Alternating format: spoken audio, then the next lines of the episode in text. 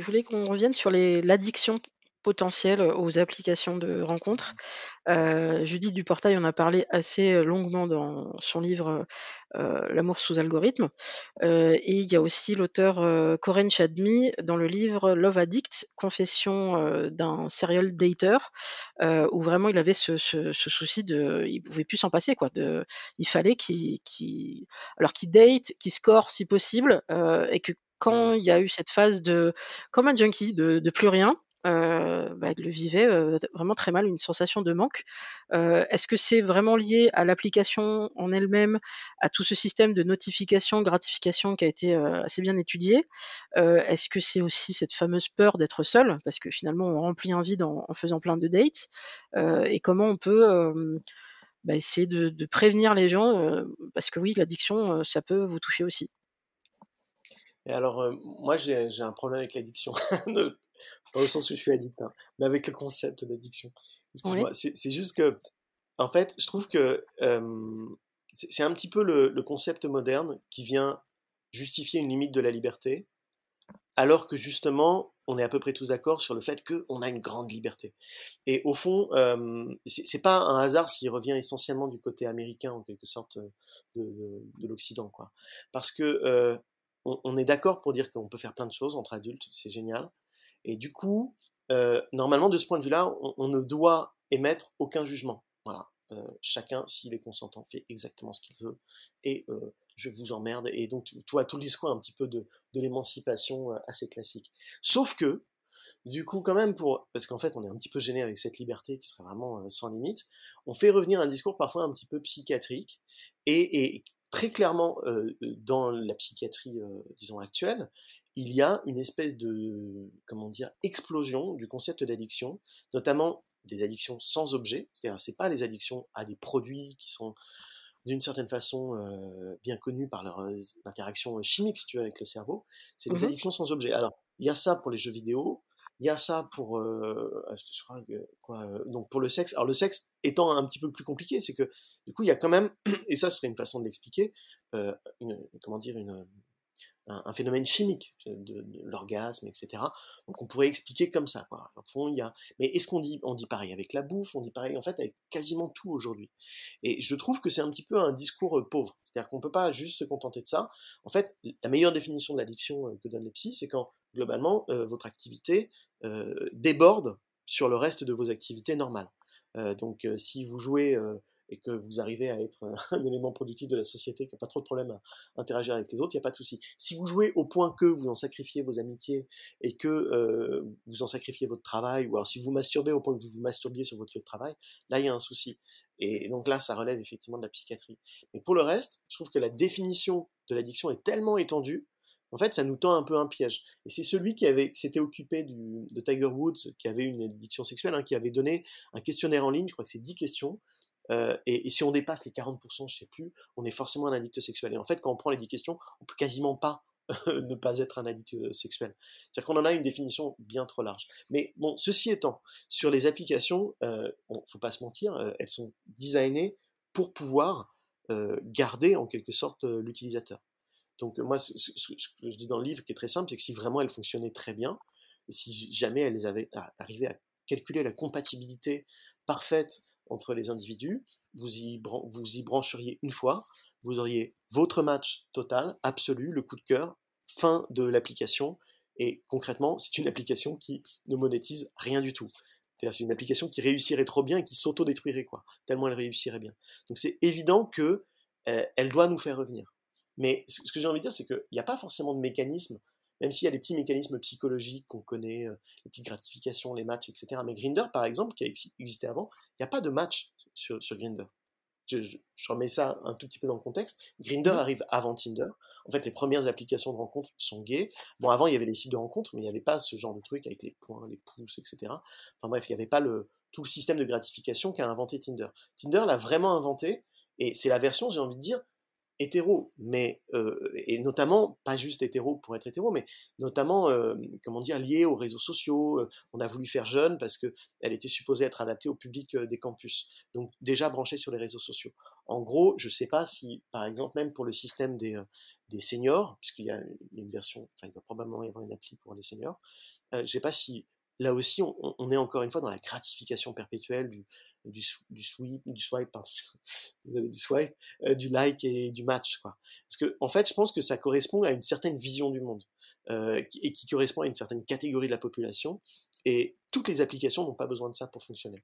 Et donc je le redis, Grinder n'avait jamais fonctionné comme ça. Et en réalité, le match, il devait surtout servir à contrôler qu'il n'y ait pas de, en fait, disons, de harcèlement, quoi. Euh, il n'y ait pas de mecs qui se mettent à, à, en voyant un profil, se mettent systématiquement à pouvoir parler, parler encore et encore et à gêner. Et, ça permettait en fait de euh, rendre un peu plus propre l'interface de l'application. Donc c'est assez, je ne sais pas si tout fonctionne vraiment sur un système de récompense, punition, comme ça, de, gratification. Je pense simplement qu'ici, il y avait vraiment un désir de faire une application, notamment pour Tinder, euh, très neutre, euh, très, disons, encore encore vraiment baigné, disons, d'interactions sociales ordinaires, avec des gens qui peuvent se présenter pas juste comme sur des photos, mais en, mettant en avant leur profession, leurs amis, leur puissance sur les réseaux sociaux et ce genre de choses. Et, au fond, c'est un petit peu à cause de ça, peut-être, qu'on a commencé à réintroduire l'idée qu'il y avait les, les, winners, les losers, ceux qui ont besoin de performer, ceux qui n'ont pas besoin de performer. Sur plein d'applications de rencontres, beaucoup plus sauvages, ou alors des sites de rencontres, ou même des messageries instantanées beaucoup plus sauvages, il n'y a pas de gratification, il y a quand même beaucoup de gens qui viennent en fait. Et, encore une fois, moi, je, Tinder par exemple, franchement, je, déteste ça. Je sais pas, je, le vois, je l'ai utilisé, mmh plutôt euh, comme un touriste. J'ai rencontré quasiment personne sur Tinder parce que le truc qu'on se rencontre, enfin, dont on se rencontre très vite, c'est qu'on collectionne les matchs. C'est-à-dire qu'on est vraiment dans un, une logique comme, tu vois, de gratification mais sociale et pas tellement de plaisir réel, quoi, pas tellement de plaisir sexuel ou de plaisir de la rencontre. On est complètement dans une performance sociale et, euh, je trouve ça assez, euh, bah, en fait, assez désagréable hein, en tant qu'utilisateur. Donc encore une fois, euh, je, ne sais pas. Et il y a aussi beaucoup d'ailleurs d'applications qui sont simplement des messageries instantanées qui sont là pour le coup qui sont très violentes et qui sont mais aussi parfois très drôles, mais, mais qui, qui, fonctionnent, quoi, qui continuent d'exister. Je veux dire, il faut pas oublier qu'il y a quand même énormément quand même de, euh, comment dire, de, de, rémanence de vieilles technologies, de vieilles technologies de rencontre, donc les sites de rencontre par exemple, euh, qui ne se sont pas toutes mises sur le même modèle que Tinder. Donc euh, voilà, c'est ma réponse. en gros, ma réponse un petit peu foisonnante, mais disons qui consiste à dire en fait, il faut, il faut peut-être relativiser l'importance de, de, de l'addiction et, et, le rôle un, un, petit peu trop, comment dire, qui serait très envahissant en tout cas simplement de la plateforme de Tinder. Oui, après c'est comme tout, c'est un outil, donc à vous de savoir l'utiliser, d'aller dans les paramètres, les notifications, vous pouvez les virer. Euh, et puis euh, Tinder avait le triste record euh, de l'application qui est la plus euh, désinstallée. ce qui m'étonne pas du tout, c'est que on est sur une expérience utilisateur désastreuse. C'est que les gens y vont pour euh, bah, matcher et éventuellement euh, rencontrer quelqu'un, et c'est extrêmement frustrant. je pense en particulier à un garçon qui me disait qu'il avait des stats, enfin il tenait une comptabilité hein, du nombre de de, de swipes qu'il avait fait, le ratio, ok, j'ai swipé combien de fois, je peux le faire combien de fois. moi, je savais même pas la limite. Je savais pas qu'on pouvait aller jusqu'à 100 par jour. Et ça ne m'intéresse pas de, savoir qu'on peut aller jusqu'à 100 par jour, mais lui, l'a fait. Et merci à lui pour ces, pour ces retours-là. Mais du coup, il s'est dit, ok, donc je peux pas faire plus que 100 par jour. Et dans les 100 euh, swipes que j'ai fait, j'ai combien de matchs? Ok, bah, j'en ai pas tant que ça. Et dans les matchs, il y a combien de filles qui vont me répondre? Euh, et après, dans les réponses, qu'est-ce qui, qu'est-ce qui a donné une rencontre au final Et est-ce que la rencontre a été positive? Oula, là, on est sur un, quelqu'un d'assez staccanoviste qui vraiment essaye de comprendre euh, le, pourquoi du comment et est-ce que c'est rationnel? Est-ce que ça me plaît? Et si tout ça, finalement, c'est beaucoup de temps et d'énergie pour rien, oui, rien ne vous empêche euh, bah, de désinstaller pendant un certain temps et vous retestez par la suite. Vous testez aussi les autres applications, il y en a plein. Euh, moi, ce que je pouvais déconseiller, c'était d'en avoir vraiment trop. Si on dépasse les 4-5 applications et qu'on a activé les notifs de partout, euh, bah, toutes les deux minutes, on a bah alors, vous nous manquez, pourquoi vous n'êtes pas venu Il y a des matchs qui vous attendent. bon, voilà, et ça peut être assez oppressant. En fait, en fait globalement, on peut dire que ce genre d'application euh, correspond à un profil psychologique de personnes qui ont besoin d'absolument tout contrôler et qui veulent euh, aller jusqu'au bout de, ce que peut l'outil. Euh, et, en fait, je, pense que concrètement, il y a des gens qui sont peut-être beaucoup plus capables de se satisfaire facilement et qui n'ont pas besoin d'aller au bout, tu vois, de l'outil comme, tu sais, quand quelqu'un euh, parfois allume une télé, il regarde toutes les options, il essaie de tout paramétrer, euh, l'image pour qu'elle soit parfaite, etc. Et puis d'autres juste allument la télé et puis mettent la chaîne qu'ils ont envie de regarder, quoi. Et il y a un petit peu ce même sentiment-là. Surtout que, évidemment, c'est un outil, euh, comment dire, où on doit paramétrer, ou par définition, on va construire son profil, etc. Moi j'ai l'impression que globalement, ça flatte un petit peu notre côté euh, contrôle fric du, du, de, l'image sociale quoi.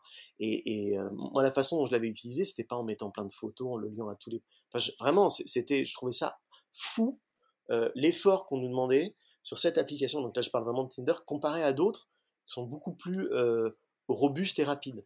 Après encore une fois je pense que c'est mon profil psychologique il faut se connaître un peu quoi. C'est à dire que moi je me contente peut-être un petit peu plus facilement d'interactions simples je suis moins donc avec le, pendant qui est que bah, du coup euh, peut-être que je, vais devoir demander des informations aux autres plutôt que de systématiquement les avoir et d'avoir trop d'informations ou trop de photos d'un coup, ça me dérange pas. Mais ceci étant, euh, faut, quand même se rendre compte que c'est pas directement l'application qui est en cause. On va faire le petit travail psy euh, qu'on fait de, de base. C'est peut-être que c'est nous-mêmes qui sommes un petit peu en cause ici. Et, notamment, moi je trouve qu'on a parfois une espèce de tendance à être un petit peu enfant gâté, parce que si on compare ce qu'on a aujourd'hui entre les mains avec ce qu'avaient auparavant nos parents ou nos grands-parents pour pouvoir se rencontrer, euh, mais il n'y a pas photo, quoi. Moi je veux bien qu'on pleure un petit peu sur les effets dévastateurs, de, sur l'ego, ce genre de choses, mais globalement c'est quand même une occasion assez folle. Euh, on, on, est arrivé dans un monde où Plein de gens. On peut rencontrer des gens qu'on n'aurait jamais rencontrés autrement. moi, je vais peut-être donner un exemple, mais il y a quelqu'un que j'ai eu dans ma vie pendant quelques, quelques mois et qui travaillait littéralement à cinq minutes de chez moi. et on ne s'est jamais croisé, jamais, il n'y a jamais eu un regard, alors que vraiment, on a regardé le chemin qu'il prenait tous les jours et que je prenais. Potentiellement, on, on s'est croisé je sais pas, 50 mmh. fois en un an. mais nos regards se sont pas croisés parce que c'est pas vrai ce que vous voyez dans les pubs. il y avait la pub Impulse quand j'étais plus petite où, où il y avait un type qui croisait une fille et, elle faisait tomber son foulard et il lui ramassait et c'était beau, il y avait une magie. Ça n'arrive pas. Ça n'arrive, ça n'arrive jamais. donc, oh. du coup, bah, s'il n'y avait pas eu cette application-là, j'aurais jamais rencontré ce type-là alors qu'il était dans mon quartier.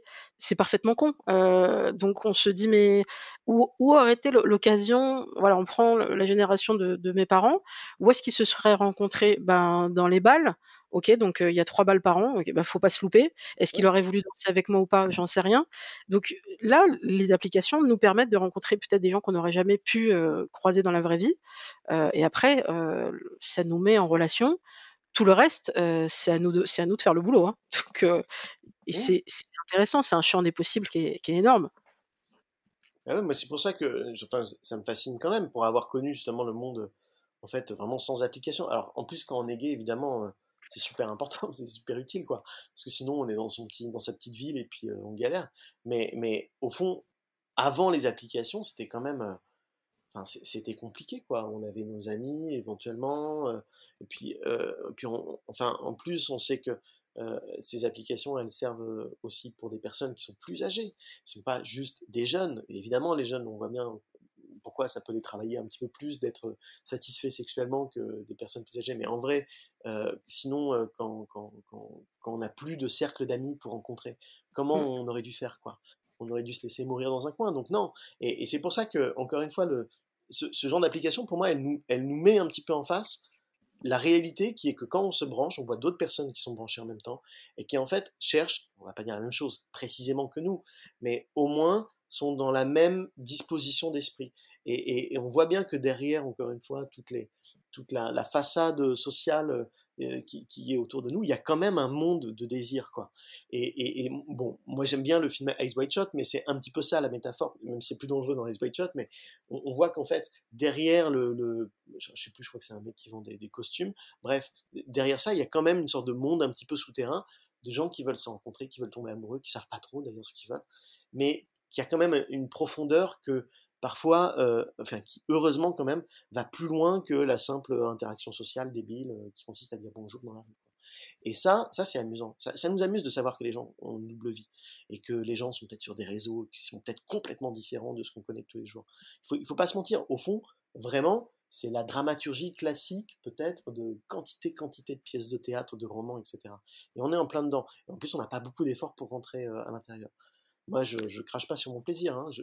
en fait, même je pense que si euh, un type l'avait pas inventé pour une population à un moment précis de l'histoire, elle serait apparue cette, euh, cette application. Elle est, quasiment un prolongement naturel de la façon dont on se raconte nos, nos, nos propres vies euh, amoureuses et sexuelles. Bah, du coup, dans le prolongement des applications de rencontres, moi, je repère, dans le confinement, c'est encore plus le cas, mais c'était le cas déjà avant. en fait, on voit que le sexe, l'amour, le désir, ça investit tous les terrains sur, sur internet et pas seulement, ceux qui sont dédiés à ça, donc les sites de rencontres, les forums dédiés à ça. je vois que sur des réseaux sociaux entre guillemets basique. Euh, moi, j'ai la plainte régulièrement vu que je travaille dans le domaine des réseaux sociaux, où j'ai des, des, femmes et des hommes, surtout des femmes, qui me disent est-ce que c'est normal que je reçoive des messages sur LinkedIn, qui est quand même un réseau social professionnel, où euh, bah, le, le, type, euh, qui est un professionnel aussi, me dit bah écoutez, je trouve charmante, on s'est croisé à tel tel salon de je sais plus quoi, et bah, pourquoi pas faire connaissance. Et les gens n'ont plus peur de rien. ils se disent, ils peuvent se griller en faisant ça, mais, mais pourquoi pas C'est juste un, un support, c'est un moyen d'entrer en contact avec l'autre. Euh, donc après, LinkedIn, c'est un peu étonnant, mais ça va être pareil sur, sur Instagram, sur Twitter, sur Facebook, sur tous les réseaux où on peut contacter des gens. Hein. Voilà, tout à fait. c'est ça. Avant, Facebook, il y avait le moment du poke et tout et tout, et on savait pas si c'était ringard ou. Enfin, ça demandait quand même un petit peu de, de courage, mais, mais c'est vrai qu'on a systématiquement cherché à détourner des tonnes de technologies pour en faire un usage, disons, alors vraiment soit de rencontres, soit érotique, euh, mais globalement, euh, euh, ouais, enfin LinkedIn, ça m'étonne, ça m'étonne pas du tout. C'est ce que j'entendais, je lisais deux trois articles dessus, qui normalement effectivement bannissent hein, les utilisateurs qui le font mais on ne pourra pas s'en empêcher, quoi. Et, on ne pourra pas s'empêcher de vouloir systématiquement séduire avec cette, disons, imaginaire érotique très particulier qui est celui de la girl next door ou du boy next door.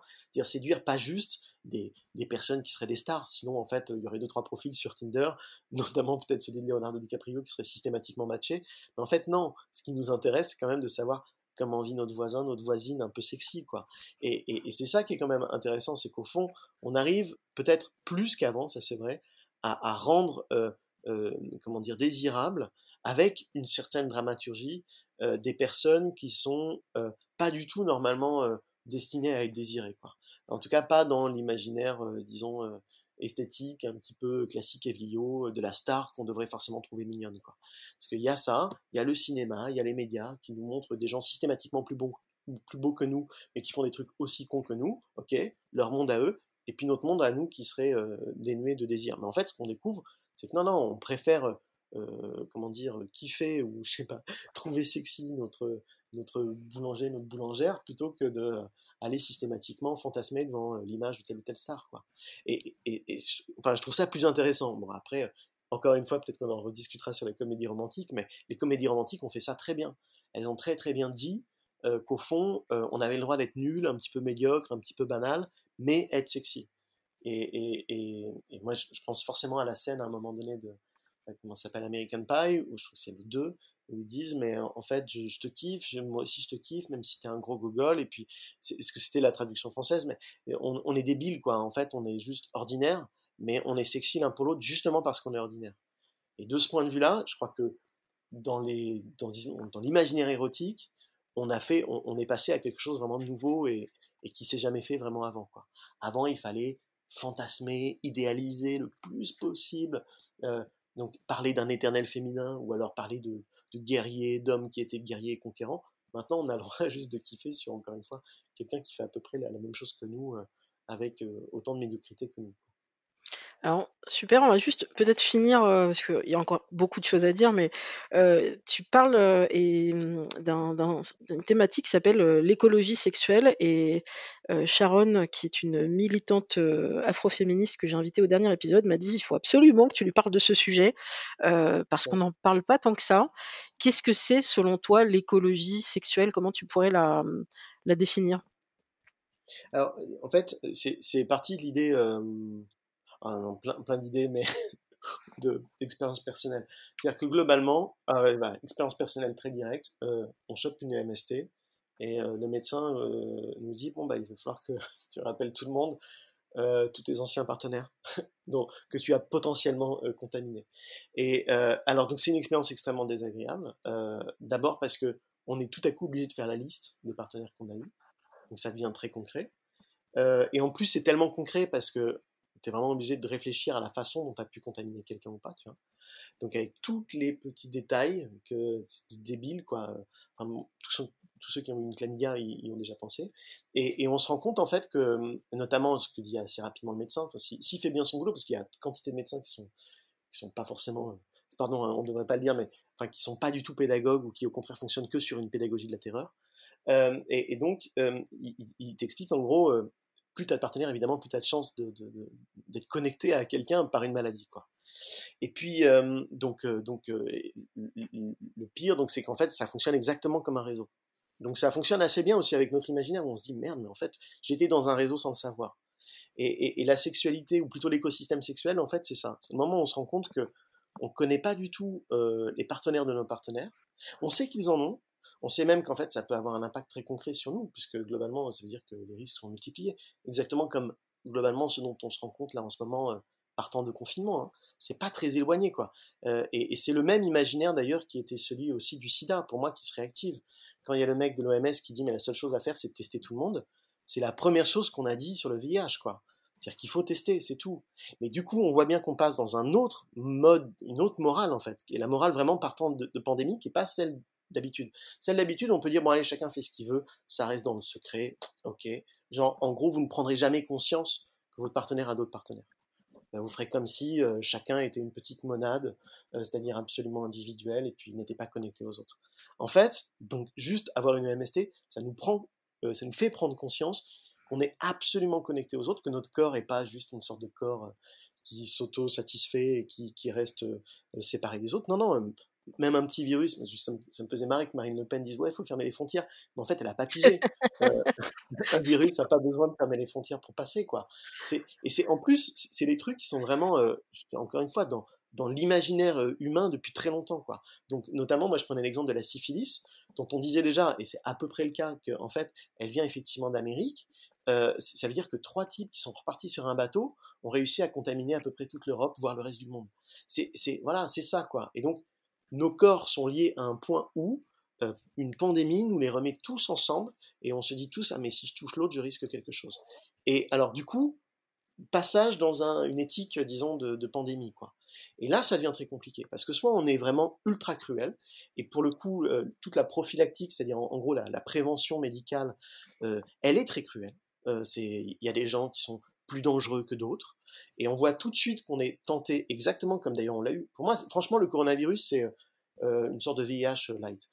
On, on, a eu l'allemand, là, le, préfet, qui dit Mais oui, regardez, s'ils sont malades, c'est parce qu'ils ont pris des risques et c'est de leur faute. Et, en fait, on moralise la maladie mm. parce qu'on n'arrive pas à comprendre pourquoi les gens tout à coup vont mal s'ils n'ont pas fait quelque chose. Quoi. Dans, notre esprit, finalement, euh, comme une sorte de de, dissonance cognitive quoi, très forte en disant mais s'il si, souffre autant, il a dû faire quelque chose. Donc on moralise la maladie et du coup on veut punir les malades. Et donc on sait que c'est débile. Donc déjà il faut se mettre dans une espèce de morale un petit peu minimaliste où ça servira à rien de juste culpabiliser systématiquement les malades en disant bah, euh, partant de coronavirus, mais regardez les gens ils sortent, ils en peuvent plus. Bah, en fait, euh, voilà, désolé, on peut responsabiliser, mais la responsabilisation, elle a une limite. C'est qu'en fait, euh, c'est pas, tous les gens qui sont malades n'ont pas mérité d'être malades. Ça servira à rien de leur dire. En plus, on sait qu'il y a des choses totalement injustes qui fait que des personnes sont plus sensibles que d'autres. Euh, voilà, très compliqué. Et du coup, cette espèce de sentiment là d'écosystème sexuel, globalement, il arrive à chaque fois vers une conclusion qui est pour pouvoir prendre en compte collectivement euh, du danger ou du risque qu'on subit tous ou qu'on vit, tous collectivement, il faut être honnête. Il faut savoir ce qu'on fait, comment on interagit avec le reste de l'écosystème. Ce qu'on arrive à faire assez bien maintenant aujourd'hui, j'allais dire euh, politiquement, quoi. On sait que quand on achète euh, des fringues pas chères, c'est que franchement euh, le verre est dans la pomme ça vient probablement d'un sweatshop quelque part dans le monde où les gens sont pas très bien payés, pas très bien traités, quoi. On sait que si on arrive à avoir des iPhones pas très chers, c'est qu'il y a probablement, encore une fois, des ouvriers quelque part qui sont pas très bien traités, pas très bien payés. Et eh ben, ça, en fait, on, le comprend aussi avec la bouffe. On comprend qu'en fait, ce qu'on mange vient de quelque part et que si on voit tout le processus, on n'aura peut-être pas aussi faim. Et eh ben, on doit pouvoir le comprendre aussi avec le sexe. C'est-à-dire qu'effectivement, on est liés les uns les autres et que juste vouloir se caché systématiquement en disant non, non, mais ma sexualité commence avec moi, finit avec moi. C'est pas vrai. Elle a commencé avant. Il y a eu plein de choses qui sont passées avant, qui, se passent parce que d'autres partenaires ont d'autres partenaires. Et, finalement, on se greffe à, un réseau de corps qui préexistait, dont il est très difficile d'avoir une image concrète. C'est pour ça qu'à un moment donné, il y avait notamment une étude qui était intéressante en, Afrique du Sud. on essayait de voir pourquoi est-ce que le, le sida, globalement, euh, comment dire, s'enraciner beaucoup plus longtemps que dans d'autres pays. Et c'est notamment parce que, enfin, notamment, mais entre autres, parce qu'on avait du mal euh, justement à dire ou à nommer euh, la maladie, parce qu'elle était tout de suite associée à quelque chose de honteux. Et du coup, se former une sorte de réseau de malades qui étaient liés sans tout à fait comprendre qu'ils étaient liés. Il y avait une sorte de communauté invisible. Et, en fait, je me dis, finalement, on est à peu près dans la même situation. On est dans une espèce de communauté invisible on voit bien que les gens d'un certain âge ou d'un certain quartier, d'une certaine population, en fait, flirtent entre eux. Bon, quand c'est un lycée et qu'on voit bien que le lycée, c'est clairement le nœud, si vous voulez, de, tu veux, de, la vie sexuelle de plein, plein, plein d'individus en même temps. Voilà, il y a quelque chose qui fait qu'il y a une communauté de jeunes qui, globalement, euh, bah, échangent leurs trucs entre eux, quoi. Donc, on comprend qu'on est liés, mais en même temps, on veut toujours systématiquement se dire non, non, on n'a rien à voir avec eux, on est différent, ou alors, typique, on n'est pas une salope, ou alors typique, alors que moi je pense qu'on devrait juste tous dire qu'on est des salopes et puis ça irait beaucoup plus vite, mais on, a toujours ce sentiment de, vouloir s'accepter de ce monde-là, de sortir de, l'écosystème, de se dire qu'on n'est pas lié quoi. Et le, pire, c'est que cette tendance à vouloir ne pas être lié, c'est ce qu'on retrouve notamment dans, bah, dans l'écologie, euh, comment dire, de, quelqu'un qui s'appelle Aldo Léopold, et qui dit c'est l'erreur de base mais vraiment l'erreur de base. Lui était garde forestier, donc il parle vraiment d'écologie, mais il dit c'est l'erreur de base d'avoir un point de vue conquérant. C'est-à-dire de se dire, ok, ce monde-là, euh, je connais pas toutes les relations et je m'en fiche, et je vais juste m'intéresser à la personne en particulier qui m'intéresse, qui, qui m'excite, quoi. Et, je vais foncer sur elle comme si c'était une proie, sans voir qu'au moment où je fonce sur cette proie, en fait, je suis en train de, de, de, comment dire, d'interagir avec quantité, quantité de, de points du réseau euh, ou du point de, l'écosystème. Et, et, donc, au fond, on a le même, la même, le même, comment dire, mégalomanie, égocentrisme, anthropocentrisme, dans, aussi bien dans l'écologie, disons, euh, en général, que dans notre conception euh, de la vie sexuelle. Et pour moi, c'est vraiment comme un défaut central, un défaut central de la morale, euh, comment dire, sexuelle qu'on a, c'est de ne pas voir à quel point on est tous connectés, et que si on est tous connectés, ça veut dire que tout le monde peut à un moment donné devenir, enfin, devenir un objet sexuel, peut-être pas, non, mais au moins vivre sexuellement, et peut-être un jour, moi, rencontrer quelqu'un qui vit sexuellement, parce qu'il a rencontré d'autres personnes qui l'ont fait vivre sexuellement. Donc, encore une fois, on devrait plutôt, euh, au fond, euh, comment dire, euh, voir ce qu'il y a de bien dans cette, cette interdépendance pardon, sexuelle, plutôt que d'essayer de construire systématiquement l'amour ou la sexualité par exclusion de l'écosystème sexuel. je ne sais pas si je suis très clair, mais pour moi, c'est vraiment le, problème numéro un, c'est vouloir sortir de cet écosystème, alors qu'en fait, clairement, il fait vivre tout le monde, et je ne peux pas comprendre toutes les relations que vont avoir les gens entre eux. Et euh, franchement, dès qu'on a un petit peu des discours très très très concrets de personnes, notamment dans des situations très particulières, je sais pas, handicapées, euh, euh, âgées, ou alors je sais pas qui, enfin bref, avec des tonnes de problèmes, on sent que tout le monde a besoin d'avoir une relation sexuelle. On va pas tout comprendre, mais on va juste arrêter de juger tout le monde. Et globalement, c'est comme ça qu'on pourra vivre ensemble. Et donc aussi en étant honnête, parce que sinon jamais on va découvrir l'existence de cet écosystème sexuel. Donc voilà un petit peu ce qui m'avait intéressé dans cette morale euh, euh, sexuelle, qui est aussi un petit peu une morale communautaire. J'essaye, pardon, de faire une sorte de grand résumé, hein, mais c'est ça notamment, c'est-à-dire qu'il y a eu quand même des moments où on en a pris conscience, notamment avec le sida, avec euh, le VIH, et, ça avait été, enfin, ça avait été aussi bien un moment, un petit peu comme là en ce moment avec le confinement, qu'on est tous dans le même embarras, quoi. On sent bien qu'il y a une solidarité qui naît, Et en même temps, la vraie fin de l'histoire, c'est que bah, ça, ça, ça, a été qu'un temps. quoi. C'est-à-dire qu'on a très vite perdu cette conscience-là, le moment où on avait des slogans, donc probablement tu les connais aussi, parce qu'on a l'air d'être de la même génération, les slogans où le sida ne passera pas par moi. Ça veut dire qu'on avait tous conscience qu'on était liés, qu'on pouvait se refiler. Ce qui n'est pas tout à fait vrai non plus, parce qu'on sait que les points du réseau sont pas tous les mêmes, que euh, certains ont plus de risques que d'autres, et notamment, donc il y a des risques, je veux dire, c'est pour ça que notamment les personnes trans euh, qui ne sont pas blanches et qui sont souvent étrangères, etc., en situation très précaire. Comme aujourd'hui, on découvre qu'avec le confinement, en fait, ben ouais, il y a des personnes qui sont beaucoup plus sensibles que d'autres. Et en même temps, si on n'arrive pas à se sentir solidaire de ces personnes-là, parce qu'on vit clairement ensemble, c'est-à-dire que moi je veux bien qu'on dise, parce que c'est globalement ce qui est apparu tout de suite avec le confinement, c'est-à-dire, ah bah ouais, mais les gens des quartiers populaires, ils n'arrivent pas à suivre. Ben ouais, mais en fait, trop tard, quoi. Vous êtes liés à eux. Faites comme si ça vous concernait pas, mais en fait, ça vous concerne. Donc, si vous faites rien pour les aider, vous allez juste les regarder mourir, mais euh, n'imaginez pas que ça va pas avoir d'incidence. Euh, donc, évidemment, on doit prendre conscience qu'on est liés tous ensemble. Donc, le SIDA passera pas par moi. Et en même temps, on doit savoir qu'il y a clairement des gens qui sont beaucoup plus exposés que d'autres. Et, donc, c'est une espèce de, de, solidarité quand même très forte. Très honnêtement, au moment où je travaillais le sujet, il y avait quand même tout ce truc le retour d'Act Up sur les histoires. Et, en, même temps, c'était euh, de la vie de quasiment tout le monde. Hein. Act Up, ce moment de prise de conscience, où finalement, euh, donc, ce que je rappelle, Act Up, c'était aussi euh, dire que dans les prisons, il y avait un problème avec le sida, qu'il y avait un problème aussi de la façon dont on traitait les sans-papiers. C'était un moment de, solidarité très très large. Le, problème, c'est que historiquement, c'est bah, une petite fenêtre de 10-15 ans. C'est pas énorme, mais c'est quand même. Enfin, je dis c'est pas énorme point de vue de l'histoire, mais c'est quand même un truc qui nous reste, qui est en plus quelque chose, euh, comment dire, comme un héritage quoi, philosophique et moral qu'on devrait pouvoir réactiver. Je dis pas qu'on doit toujours vivre sur cette mentalité morale d'épidémie ou de pandémie, mais si on peut pas comprendre ça, franchement, on, ne peut pas comprendre à peu près euh, tout ce qui s'est passé d'intéressant dans l'histoire humaine. je rigole, mais enfin, en tout cas, euh, de ces derniers temps, quoi. Parce que ACT UP, c'est quand même le truc énorme qui concerne la sexualité et le SIDA. Euh, qui, de, de, de, ces, euh, enfin, de ces dernières années. Quoi. Donc je, j'étais un petit peu surpris que, pardon, excuse-moi, j'étais un petit peu surpris que, à la fois on parle d'Act Up en mode, ouais, c'était des héros, mais qu'on avait un, petit peu perdu, disons, le, bah, aussi ce, ce combat qui était très très large, qui était plus large que, que, que simplement euh, le, le, combat du sida. C'est une solidarité vraiment à spectre large. Quoi. Et on devrait retrouver ça. Et là, c'est ce qu'on fait un petit peu avec le confinement, en fait. D'ailleurs, j'ai l'impression que tout le monde change de point de vue en disant le confinement, en fait, ah bah ouais, ça révèle toutes les failles de la société. Ouais, ouais, effectivement, ça fait ça. Voilà. Euh, merci. Euh, effectivement, euh, c'est très riche, mais c'est très bien parce que effectivement, on est dans une phase où les gens, bah, ceux qui travaillaient déjà sur ces sujets, qui sont plus près de, des personnes les plus démunies ou qui s'intéressent à ces sujets, ne sont pas surpris de ce qui se passe. mais pour d'autres, ça a été un vrai espèce de révélateur où il y a eu un effet de loupe. C'est ah tiens, euh, il y a des gens qui vivent pas bien. Ah tiens, ça touche plus cette population. Mais euh, enfin, je sais pas, ça fait combien de temps que les gilets jaunes sont dehors Vous êtes au courant de rien de ce qui se passe en France euh, ou alors il y a des gens qui ont aussi euh, une faculté à se mettre des œillères euh, très très rapidement. Et là, maintenant que c'est très très visible, ils peuvent pas s'empêcher de, de, le voir.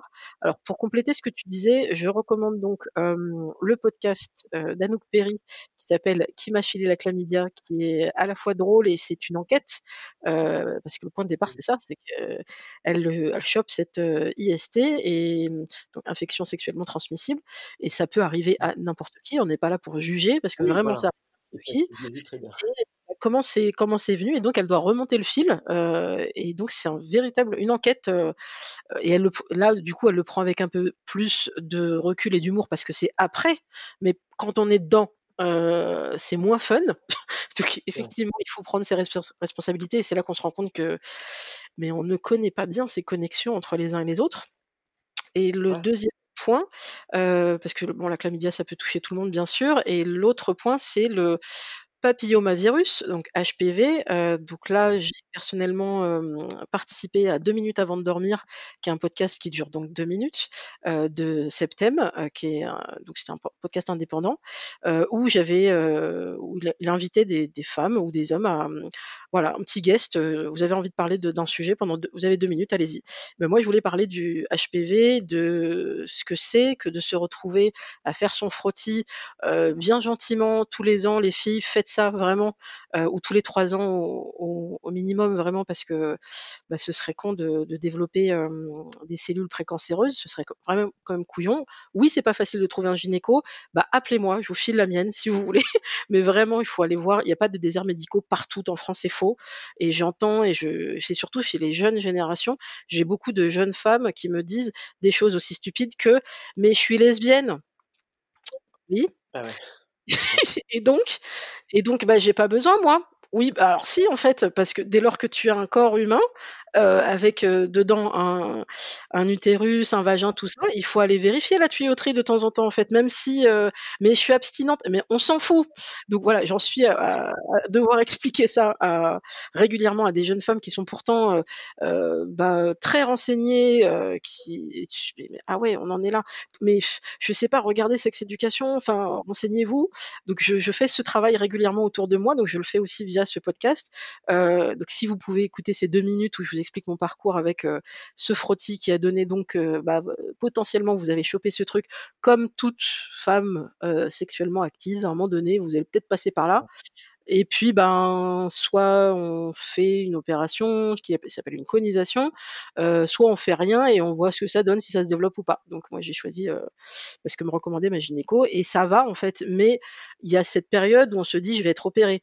Euh, et donc il y a tout le côté ah ouais mais genre je vais être opéré genre une anesthésie générale ne faites jamais ce que j'ai fait à savoir taper anesthésie générale sur Google vous allez tomber sur des gens qui se sont pas réveillés notamment un homme politique célèbre qui avait eu une une, une, allergie à un produit qui devait être le curare euh, et qui s'est pas réveillé. Mais ça, ça n'arrive pas à tout le monde. Donc, euh, vous inquiétez pas, ça va bien se passer. Mais en gros, euh, voilà, ne tapez pas sur Google des trucs de santé en général. C'est pas Tu as, raison sur le papillomavirus, notamment euh, euh, les garçons peuvent être euh, vaccinés maintenant. ah, mais ça c'est une bonne nouvelle. Ouais, bah, parce qu'en réalité, effectivement, les, les garçons le, sont porteurs, mais le développent moins. Mais déjà, un, ils peuvent être vaccinés, et surtout, notamment chez les gays, mais pas que chez les gays d'ailleurs, mais c'est en fait l'une des. Alors, il faudrait voir quelle souche du papillomavirus, parce qu'il y en a plein, mais se transforme en condylome. Et là, c'est pareil, ne tapez pas condylome sur Google. Mais ceci étant, bon, c'est ce qu'on appelle des virus anales, en gros. Et c'est quand même quelque chose qui peut effectivement être assez simplement combattu en étant vacciné, mais il faut le faire, je crois, avant 25 ans, ou un truc comme ça. On peut pas le faire trop tard. Donc, euh, et comme on est nul en vaccin en France, évidemment, après on le paye, alors qu'en réalité, ça, rendrait service à tout le monde, aussi bien aux femmes qu'aux mecs. Dès qu'effectivement, tout le monde peut être vacciné, euh, aussi bien les, garçons que les filles, ce qui évidemment bah, permet d'abord d'avoir moins de garçons qui sont porteurs et par voie de conséquence moins de, moins de filles aussi qui, qui, qui soient exposées. Et en plus, effectivement, ça peut être très utile, notamment quand on est gay, qu'on a une vie sexuelle un petit peu active, et que du coup, on veut éviter d'avoir des super opérations pas très drôles. Donc oui, ça complète, ça complète bien. Donc en gros, il faut se renseigner sur les les, risques, donc les, maladies sexuellement transmissibles. Je pense que mieux on est informé, mieux c'est. Euh, ça ne veut pas dire qu'ensuite il faut avoir peur et se dire euh, bon bah potentiellement je peux avoir ça alors que je me suis protégée, que j'ai fait le maximum. Euh, c'est ce que disait Martin Wrinkler, je sais pas comment on dit son nom de famille, mais qui est un, grand médecin qui fait beaucoup de prévention, grand gynéco, et disait on peut pas vous emballer de la tête aux pieds dans un préservatif, ça n'est pas possible. Donc prenez ça effectivement comme peut-être un un parcours euh, et plus vous êtes informé, mieux c'est. Et effectivement, si vous tombez de, bah voilà, sur ce, type de maladie, euh, la moins grave, euh, effectivement, bah, c'est quand même le, HPV. Bah, tout le monde peut passer par là et, on s'en sort. la chlamydia aussi, mais par contre, effectivement, le, le VIH, on s'en sort aussi, mais vraiment euh, on a fait beaucoup de prévention quand on était plus jeune, euh, nous trentenaires ou cadras. Euh, il y, a moins de prévention, moi je le vois vraiment au niveau des, jeunes. ils n'ont pas du tout la prévention que nous on avait partout tout le temps. et ce qui fait qu'ils oublient un peu et donc, on, on le répétera jamais assez. Je l'ai répété aussi au dernier épisode avec Sharon qui, qui travaille dans une association qui, qui vient en aide aux personnes atteintes de VIH. la capote, vous pouvez pas faire mieux pour vous protéger par rapport au sida. Et donc, cette fameuse négociation à laquelle vous serez confronté parfois, homme ou femme, quelle que soit votre sexualité, vous tomberez un jour sur quelqu'un qui vous dira ouais mais moi j'aime pas trop la capote. Ou je me sens pas bien dedans. Et ça va tu peux me faire confiance je suis clean non. La réponse est non. Ne prenez pas le risque vraiment c'est trop dangereux Surtout sur le je suis clean. Ça, c'est définitivement le, un petit peu la parole du, de, de. Parce qu'en réalité, justement, il vaut mieux se dire euh, j'ai fait un test et euh, euh, pour l'instant, je n'ai rien, mais comme j'ai fait un test, je sais qu'il y a une fenêtre sérologique ou peut-être si j'ai eu des relations avec quelqu'un d'autre, eh ben, je ne sais pas ce que j'ai. Donc, en fait, littéralement, le mec qui assure ou la meuf qui assure qu'il est clean, euh, je dis pas qu'elle est pas clean, mais disons qu'il y a en tout cas une, absence de précision qui est un petit peu un flou qui cache un loup, quoi. Euh, c'est pas, c'est pas.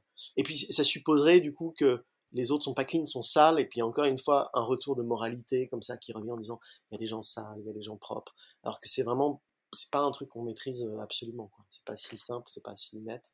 Bref. Euh Après, vous pouvez tourner le, jeu. Moi, je, ce que j'ai pu proposer, c'est bah ok, bah, ce sera une relation sexuelle sans pénétration. on peut faire d'autres choses. et qu'est-ce que tu en penses? Et après, du coup, il se pose aussi la question. Moi, je commence à creuser ça parce que je j'en avais pas vraiment bien conscience. des protections qui peuvent exister aussi pour le CUNY. Alors, c'est pas si facile à trouver, mais il semblerait qu'on appelle ça des des feuilles de je sais plus quoi. En fait, ça se trouve en pharmacie et ce serait pour faire un cuni mais protégé. Alors ça aussi, c'est, on peut aussi se dire, attends, quel est le moyen sans sans ustensiles particuliers pour qu'on puisse faire des choses ensemble sans couiller euh, une capote parce que ça me gêne et que gna gna gna, bah peut-être que ça va être un jeu de, de, de doigtage euh, et de baiser langoureux. Et euh, ce qu'on peut appeler la sexualité vanille qui, et qui est très douce et qui peut être très agréable aussi et c'est peut-être un début d'entrée en matière. Et puis quand, euh, quand finalement on aura vraiment envie de passer à, à des choses euh, bah, plus sérieuses entre guillemets, euh, et donc qu'on aura envie de cette pénétration, là la capote elle n'est pas négociable, elle se met. Et, et, puis et puis après, il faudra, faudra, discuter avec cette personne. Moi je sais que souvent effectivement il y a un loup. Souvent c'est la personne qui me dit mais moi voilà j'étais en couple pendant longtemps donc j'ai plus l'habitude. Et bah tu mmh. c'est comme tout, tu vas te réhabituer tu t'entraînes bah et ça peut être un jeu très sympathique aussi non, mais bien sûr. Et puis, et puis évidemment, enfin, il y, a beaucoup d'indices. Si quelqu'un a beaucoup de partenaires, euh, bon, ça peut vouloir dire simplement qu'il y a plus de risques. Et si quelqu'un vous dit à la fois qu'il a beaucoup de partenaires et qu'en même temps il n'y a pas de risque, c'est qu'il n'a pas pigé comment ça fonctionnait. Ceci étant, il n'y a aucune, moi je préfère le dire en direct, puisque même pour euh, la pipe par exemple, euh, il y a évidemment des MST qui se transmettent par, par, euh, par voie orale, au, euh, comment on dit, euh, génitalo-oral ou oralo-génital, je sais plus. Mais, mais donc rien n'est absolument, enfin si, safe, si on peut, bah, ce, que, tu viens de dire, et encore, ouais, si, si, non mais même si le, doigtage ça doit fonctionner. Mais ce, que je veux dire, c'est que en, vrai, même si on a envie d'absolument tout contrôler, ah, ce sera difficile à accepter, mais il va falloir quand même bien se dire que dès le départ, on est bien des corps et des corps qui sont liés entre eux. Quoi. Donc euh, il y a évidemment euh, une, une, comment dire, une, une phase de, de, responsabilisation, de prise de conscience. Et en même temps, est-ce qu'on pourra faire du sexe totalement clean? Je veux dire, avec vraiment ces trucs? À peine. voilà. Même, et d'ailleurs, il y a beaucoup d'ailleurs de, de, problèmes. Euh, comment dire Juste, tu sais, quand là, ils disent en ce moment sur le confinement, c'est l'usage des gants. En fait, moi, c'est marrant, l'usage des gants, ça me rappelle l'usage de la capote, parce que on sait qu'au moment où on retire les gants, comme on se touche encore, il y a encore un risque, tu vois. Et je me dis, c'est un petit peu pareil pour la capote, puisqu'il pourrait y avoir euh, du liquide séminal, enfin pas du liquide séminal, mais enfin ouais, faut faire attention euh, quand on touche la capote, etc. Comment on la met, si on la retourne, si on enlève et qu'on la remet. Bref, en fait, évidemment, alors c'est, je dis pas ça du tout pour dire, mais non, autant ne pas mettre de capote, au contraire. Mais ça, ça veut dire qu'il faut quand même avoir conscience de ce qu'on fait, de ce qu'on est, être honnête sur le, comment dire les prises de risque qu'on prend et si on a un partenaire en fait c'est là pour moi où vraiment il y a sex friend en fait c'est quand le partenaire peut être très honnête en disant bah, j'ai baisé tant autant euh, voilà comment j'ai baisé donc voilà à peu près euh, l'estimation du risque que tu prends et tout et tout et ça ça c'est super enfin c'est pas super compliqué mais c'est super important surtout c'est un peu compliqué, mais c'est quand même super important. S'il y a quelqu'un qui veut juste pas en parler, ça sert à rien, quoi. Enfin, en tout cas, on prend un risque. Il faut, faut, être honnête avec soi. Ce qui fait que, là encore une fois, moi, je, je, un tout petit peu nuancé aussi ce que je dis, c'est-à-dire que euh, il y, a, un kiff, je pense, un vrai kiff à juste vouloir baiser sans jamais réfléchir avant et à foncer. Je, le comprends. La, seule difficulté, c'est qu'après, euh, bah, il, faut, pouvoir se dire qu'on a quand même fait quelque chose qui était en fait pas reproductible, qui était dangereuse. Euh, et, donc, évidemment, on ne peut pas être absolument euh, satisfait de ce genre de sexualité, même si elle est très, comment dire, euh, séduisante, parce que du coup, c'est génial, on lâcherait complètement bride, et puis, enfin, je veux dire, on peut, on peut pas se mentir, hein, c'est comme aujourd'hui, alors aujourd'hui, par exemple, notamment chez les gays, il y a tout le truc sur la PrEP, d'ailleurs, je pense que des hétéros aussi pourraient prendre la PrEP contre le VIH, donc ça, c'est cool. On, voit bien que ça a libéré un petit peu un truc au début, c'est-à-dire en disant, si je prends de la PrEP, ça veut dire que je peux pas contracter le VIH. Ceci étant, il y a plein d'autres maladies qui peuvent passer. Et donc, en fait, tout le monde a dû revenir quand même à, l'idée que eh ben, il n'y avait pas de solution parfaite. Même quand on en a rêvé, en fait, il n'y a vraiment aucune solution parfaite de ce point. Ouais, ça c'est un vrai sujet, notamment avec les personnes un peu plus âgées, et aussi les jeunes peut-être parfois un peu trop inconscients et qu'il faut, non pas raisonner, mais il faut leur expliquer ce que nous on a vécu et et cette terreur qu'on a toujours. c'est que ce monde, d'avant, comme on dit pour le confinement, le monde d'avant, et ben le monde d'avant le sida, vous oubliez, il reviendra pas. Il n'y aura pas un monde où on pourra à nouveau, baiser comme le faisaient, bah, d'autres générations où le sida n'existait pas, où il y avait sans doute déjà des IST, mais elles étaient sans doute moins médiatisées, moins expliquées, moins on n'en savait pas grand-chose. et voilà, il y avait, il y a quand même un ancêtre de, du préservatif qui existe depuis très longtemps, mmh. mais c'était réservé à une certaine classe de la population, notamment les travailleurs du sexe. Mais sinon, voilà, le, sexe avec une personne qu'on rencontre pour la première fois, même avec une relation amoureuse, bah, parce que je l'ai tellement entendu ça aussi. Ouais, mais ça y est, on, veut vraiment se mettre en couple, on est vraiment sérieux, on voit personne d'autre. et donc, vous avez fait le test? Bah non. mais faites les choses dans l'ordre, les gars. Vous voulez un truc sérieux, vous voulez arrêter la capote, et ben test obligatoire pour les deux. Et c'est pas négociable. Ouais, ouais bien sûr. Et puis c'est une preuve de confiance en fait. C'est vrai Exactement. quelqu'un qui refuserait de faire le test, si, on voulait jouer un petit peu sur les mind games et tout et tout, ça quand même, euh, ça, sentirait, ça sentirait quand même euh, très mauvais, quoi. Euh, donc il vaut, il, vaut, mieux le faire, ne serait-ce que bah, pour préserver l'amour et la confiance, au-delà des aspects, j'allais dire, médicaux. Mais, mais c'est vrai que c'est une question, en fait, c'est marrant parce que c'est une question où, bah, moi je suis d'accord, on est à peu près de la même génération, on a vraiment dû avoir une espèce de conscience médicale quand même développée. Euh, mais notamment avec tout ce qu'on dit aujourd'hui sur le, vaccin en France, on sait que les gens sont plus méfiants et tout et tout. Euh, c'est quelque chose qui peut quand même assez vite évoluer et pas forcément bien. Moi, j'ai pareil, j'ai un peu peur que les jeunes générations euh, découvrent juste ça, mais au fur et à mesure des galères en fait. alors qu'il faudrait tout de suite, notamment, par exemple, avoir des cours d'éducation sexuelle au collège ou au lycée, et que pour l'instant ça n'existe pas ou presque plus. Donc, oui, oui, ils sont pas obligatoires, ou alors ça dépend des lycées, où il y a, je crois qu'il y a à peine une heure ou deux heures par an, et c'est vraiment trop peu. Et il suffit que personne soit typiquement, euh, allez, pavé dans la mare dans un collège privé ou un lycée privé, euh, si possible catholique. Là, euh, je suis pas certaine, sans généraliser bien sûr, que ce cours aura bien lieu et qu'il aura, il aura lieu avec toutes les bonnes informations, avec euh, pourquoi pas la participation de, du milieu associatif, euh, où là vraiment on, a le concret. Moi, c'est ce que j'ai eu la chance d'avoir en, en ZEP.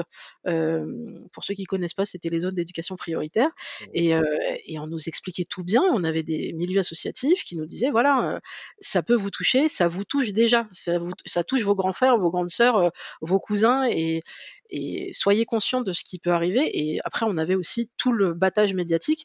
Mais moi, je, suis ravie d'être née dans cette période-là, euh, même si c'est la période aussi de la crise économique et de plein d'autres choses. Bah, c'est la période aussi où on a été très conscientisé, euh, en tout cas à ce sujet-là.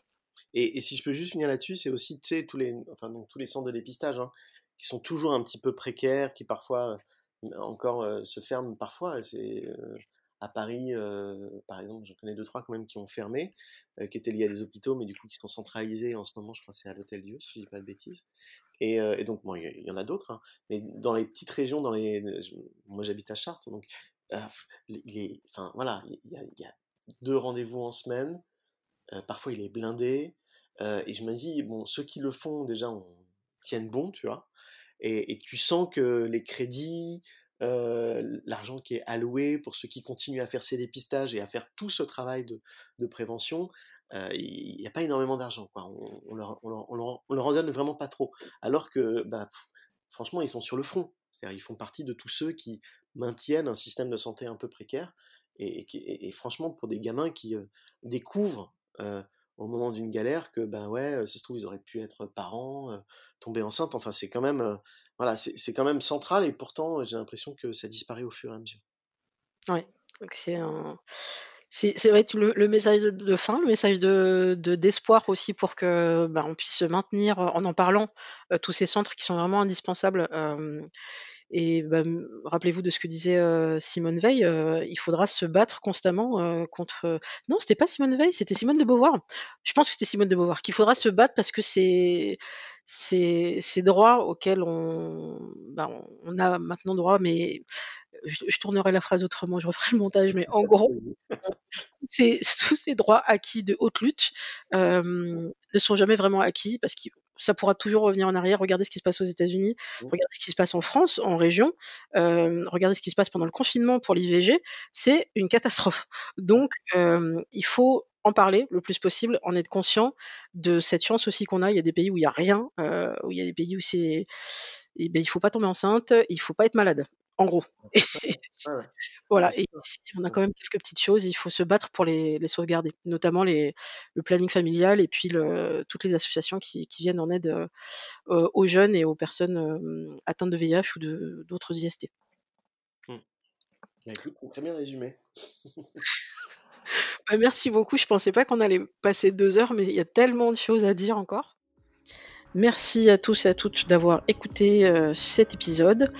Vous pouvez retrouver Single Jungle, le podcast, sur euh, toutes les plateformes de balado-diffusion, comme disent les Québécois et Québécoises, ou plateformes de podcast tout simplement, euh, sur iTunes, SoundCloud, euh, flux RSS pour l'ajouter sur toutes vos applis habituelles, Deezer, Spotify, et même sur YouTube. Oui, je m'embête à le mettre sur YouTube, notamment pour le référencement et aussi pour les personnes malentendantes, parce que je mets des sous-titres. Donc allez-y, ça me prend tellement de temps. Euh, vous tapez simplement euh, Louisa Amara, A-M-A-R-A, Single Jungle, et vous allez tomber sur euh, YouTube, sur, sur cette chaîne, avec les, les derniers épisodes. vous pouvez aussi me retrouver bien sûr sur les réseaux sociaux, donc c'est sur Twitter, single du 8 le underscore jungle et sur Instagram c'est single jungle podcast tout attaché. Voilà, merci à tous et à toutes.